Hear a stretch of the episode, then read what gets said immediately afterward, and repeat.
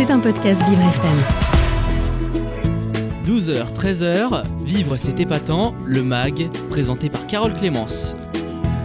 Et Samantha, vous êtes, euh, vous êtes en compagnie euh, de Pierre Cabon. Oui, c'est ça. Bonjour Pierre Cabon.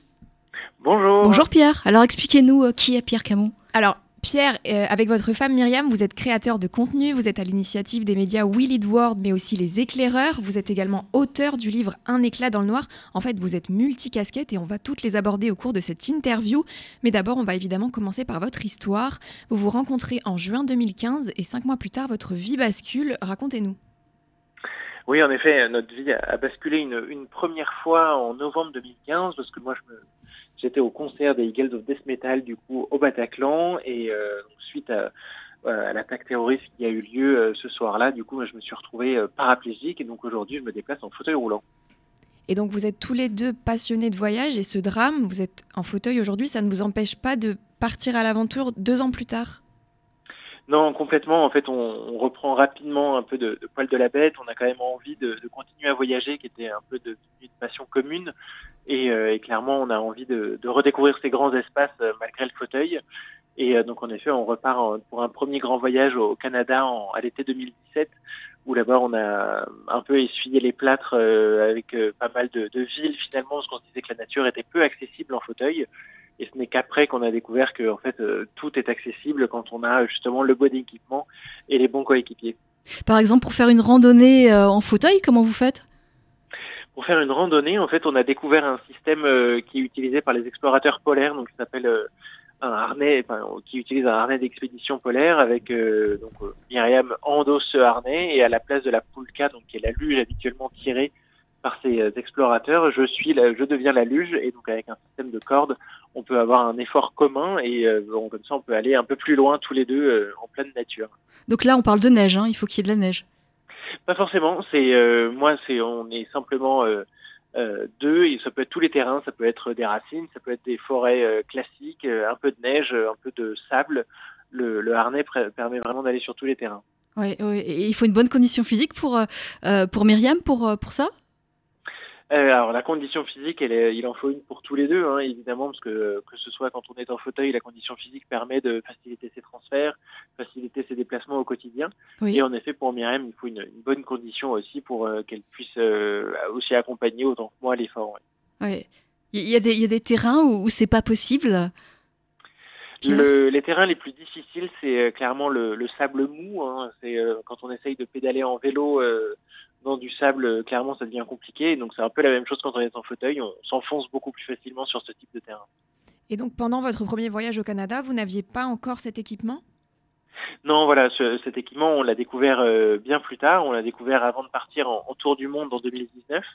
Et euh, donc on n'avait pas cet équipement et en plus on n'osait pas trop euh, s'aventurer en pleine nature à cette époque-là parce qu'on se disait mais euh, y a, personne en fauteuil donc euh, ça doit pas être possible et ce n'est euh, que quand on est parti en deuxième voyage aux États-Unis où là on s'est vraiment rendu compte que la nature était accessible et qu'on pouvait en fait faire plein de choses euh, un peu partout. Vous voyez d'autres personnes avec le même équipement? C'est étonnant ça, j'en ai jamais vu personnellement encore. Ouais. Oui, non, clairement, on voit peu de gens avec cet équipement et c'est vraiment un peu un système D. Hein. C'est pas euh, officiellement euh, accessible, adapté et accessible pour les personnes en fauteuil. C'est quelque chose qu'on a cherché, etc. Parce qu'on se disait, quand Myriam pousse, c'est quand même pas une position facile pour elle. Le mon dossier est assez bas oui. et, euh, et en fait, c'est l'effort est plus euh, commun quand elle tire que quand elle pousse et donc c'est comme ça qu'on s'est orienté vers ce, ce type d'équipement. Et donc, euh, Pierre, avec Myriam, en 2018, vous avez créé Lead World, donc le média de l'aventure pour tous. Vous pouvez nous expliquer ce que c'est concrètement ce média? Oui, bien sûr. Donc ce, ce média Wild World, en fait, nous, euh, quand on est justement, quand avant qu'on parte aux États-Unis, au Canada, pardon, on, on cherchait de l'information sur le voyage en fauteuil, on en trouvait assez peu, et donc c'est pour ça qu'on était un peu euh, moins rassuré qu'une personne valide quand elle tombe sur un blog ou sur un guide qui a toutes les informations en main. Et en fait, on s'est dit, bah, en fait, on va vouloir, euh, avec toute l'information que nous on on récupère de nos différents voyages, on veut la partager avec le plus grand nombre, que chacun puisse se dire, ben voilà, en fonction de mon handicap, je peux aller là ou là, euh, faire telle ou telle activité. Et, euh, et donc c'est comme ça qu'on s'est lancé là-dedans. Et donc Will World, c'est à la fois un blog, du coup qui s'adresse à des valides et, avec, et aux personnes avec un handicap, parce qu'à chaque fois, pour tous nos séjours, on, on raconte comment est l'accessibilité on donne des conseils d'équipement, on donne tous les tous les liens qui permettent aussi d'avoir le plus d'informations possible. Et ensuite, on a des réseaux sociaux, donc Instagram, Facebook. Et comme vous le disiez, on a aussi YouTube où on publie quelques vidéos et donc notamment avec cette série Les éclaireurs qui était l'objectif de mettre en avant en France des activités accessibles à tous. Et euh, en 2019, vous l'avez dit tout à l'heure, vous êtes parti en tour du monde pendant plus d'un an. Comment ça se passe de faire un tour du monde avec un fauteuil roulant? Euh, faire un tour du monde avec un fauteuil roulant, ça prend énormément de temps à organiser, parce qu'on est euh, du coup parti en septembre 2019. Il nous a bien fallu euh, plusieurs mois pour réserver notamment les hébergements en Amérique du Sud, donc notre première étape. Et, et ensuite, ça s'est fait au fur et à mesure. Les activités, on avait trouvé justement en ligne pas mal de, de choses, et donc c'est des prises de contact, des échanges avec eux pour vérifier que ça va être accessible ou aménageable pour que je puisse en profiter pleinement. Et, euh, et ensuite, on est parti, après l'Amérique du Sud, on est allé en, en Océanie, où on a fait l'Australie et la Nouvelle-Zélande, et la Nouvelle-Zélande qu'on a traversé en tandem. Donc euh, voilà, donc à chaque fois, on essaye de se mettre des petits défis, et clairement, le, ce, ce genre de, de voyage s'organise, comme je disais. Et puis après, c'est une aventure au jour le jour. On va découvrir sur place parce que là, il n'y a pas de l'information partout sur ce qui est faisable en fauteuil. Et donc, on, on découvre au jour le jour. Et si je vous demande une ou deux plus belles expériences pendant ce tour du monde? Une ou deux plus belles expériences. Je pense que la, une des plus incroyables, ça a été de faire du kayak au pied d'un glacier en Patagonie, donc au fin fond de l'Argentine, où là, on était devant une paroi de 70 mètres de haut de glace. Euh, et euh, donc ça, c'était vraiment impressionnant. Et puis après, euh, cette expérience en tandem de 1000 km du nord au sud en Nouvelle-Zélande, ça, ça, a vraiment marqué nos esprits. Et ça nous a permis de découvrir autrement euh, le voyage. Et puis, euh, si euh, j'en rajoute une troisième, il y en a une qu'on a qu'on devait faire pendant le tour du monde, mais comme on a été bloqué par le Covid, on l'a fait l'été dernier, et ça a été l'ascension du Kilimanjaro en Tanzanie. Oui, et il y a des pays où c'est plus compliqué justement l'accessibilité du fauteuil, où les gens sont peut-être moins enclins à aider, ou sont plus plus négatifs? Alors il y a on, avec le fauteuil, ce qui est assez euh, chouette, on trouve peu de négativité quand on est en voyage. On a toujours de, de l'aide qui nous est proposée. Et, euh, en fait, les pays les moins accessibles qu'on a pu faire, je pense que ça va être ceux qui sont en Amérique du Sud, où euh, c'est vraiment plus rustique, plus moins moins facile en termes d'hébergement, de, de, de déplacement. Et euh, quand, par rapport à, aux pays anglo-saxons, donc comme l'Australie, la Nouvelle-Zélande, l'Angleterre et d'autres, qui sont euh, un peu plus en avance en termes d'accessibilité même si euh, depuis qu'on voyage, on est euh, passé en Allemagne, on est passé en, en Espagne, où justement c'est des destinations qui sont très accessibles. Et, et la France? Et la France, euh, la France est finalement, on critique souvent beaucoup son propre pays, mais il y a quand même de belles choses qui sont faites. On peut se déplacer facilement en train. Les trains sont accessibles. On a aussi énormément d'activités qui sont possibles, que ce soit dans les Alpes où on peut faire du fauteuil tout terrain, on peut aller faire du ski en hiver. On a du char à voile dans le nord du surf euh, dans le, dans le sud-ouest. Donc non, non, il y a beaucoup de choses qui sont faisables. Parce que quand on pense à la France, généralement, on pense au métro parisien, et là, c'est pas facile. Ben, c'est sûr que le métro parisien est euh, difficilement accessible, mais voilà, c'est, euh, on va dire, il y a les bus qui le sont, il y a quand même des options qui sont qui sont proposées, même si euh, le métro est en effet le moyen le plus facile de se déplacer, mais il existe beaucoup d'options et euh, on, on, arrive à se déplacer à, à Paris quand même.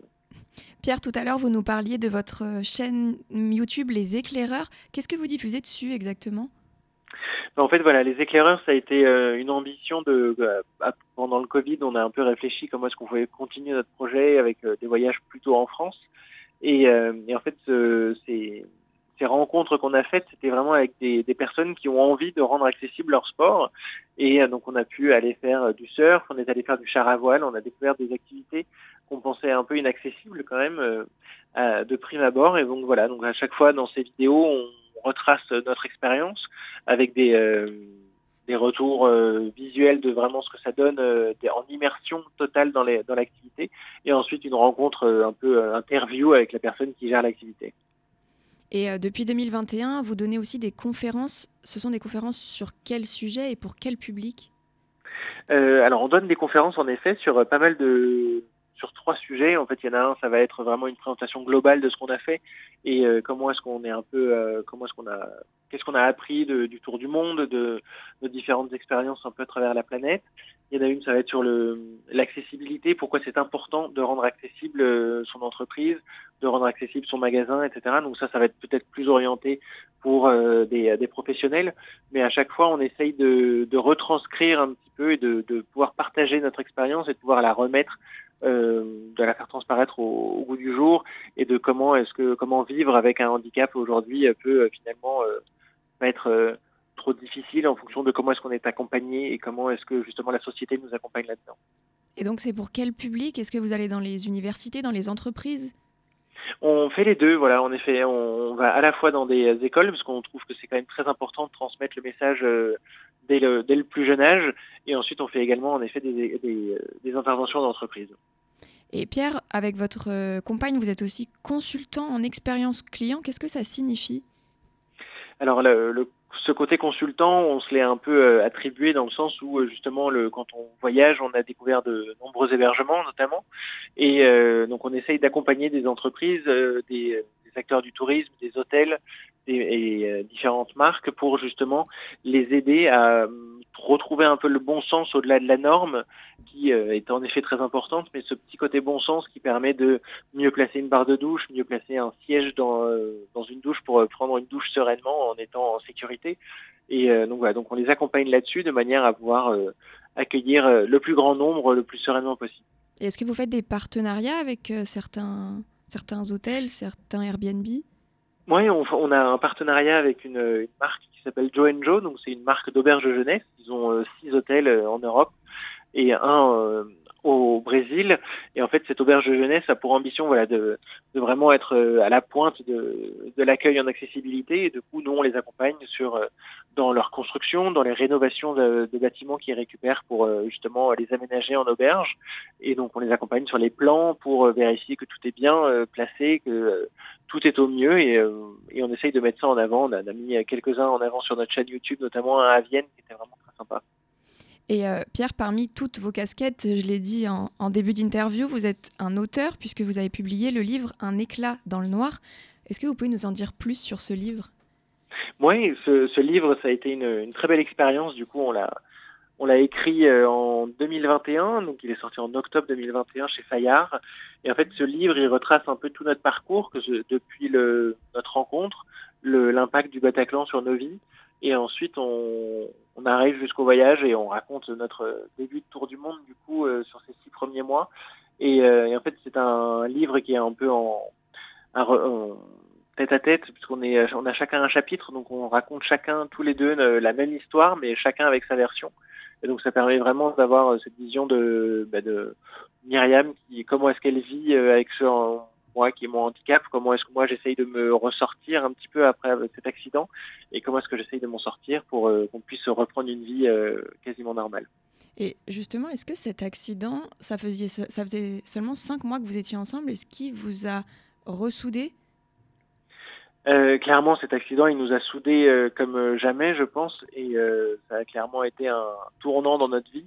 Et donc, non, non, on, a, on est ressorti beaucoup plus fort de cet événement, et maintenant, on regarde uniquement vers l'avenir. Ouais.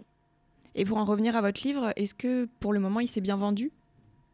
Oui, les ventes ont. enfin, nous, après, on était. on pas là pour les ventes, on est plus là pour raconter notre histoire et la partager. Et, mais il s'est plutôt bien vendu, et on est très content de ça. Alors, dernière question, Pierre, quels sont vos futurs projets? Nos futurs projets, euh, ben là, on revient dans, dans ces jours avec les offices des, de tourisme des Pays-Bas et d'Allemagne pour aller mettre en avant justement des petites îles dans le, dans le nord de ces pays-là et montrer que finalement la nature là-bas est également accessible. Et là, on s'apprête à, partir à Bordeaux et à Toulouse pour aller euh, montrer que pour dans l'objectif de la Coupe du Monde du rugby qui a lieu dans ces îles-là, de montrer que ces villes sont accessibles et tout ce qu'il y a à faire. Est-ce que partir en, en, fauteuil comme vous le faites, Pierre, est-ce que c'est plus onéreux que de partir en étant valide? C'est le fait de partir en fauteuil en voyage n'est pas forcément plus onéreux parce qu'en fait on a découvert qu'il y avait énormément d'activités, que ce soit des musées, des activités euh, sportives, etc., étaient euh, généralement soit gratuites, soit à tarif réduit pour les personnes euh, avec un handicap, également pour leurs accompagnants. Donc, et en plus, le train, comme je disais, propose de, de, beaux tarifs aussi quand on est en fauteuil. Et donc, c'est une aubaine pour pouvoir voyager facilement en France.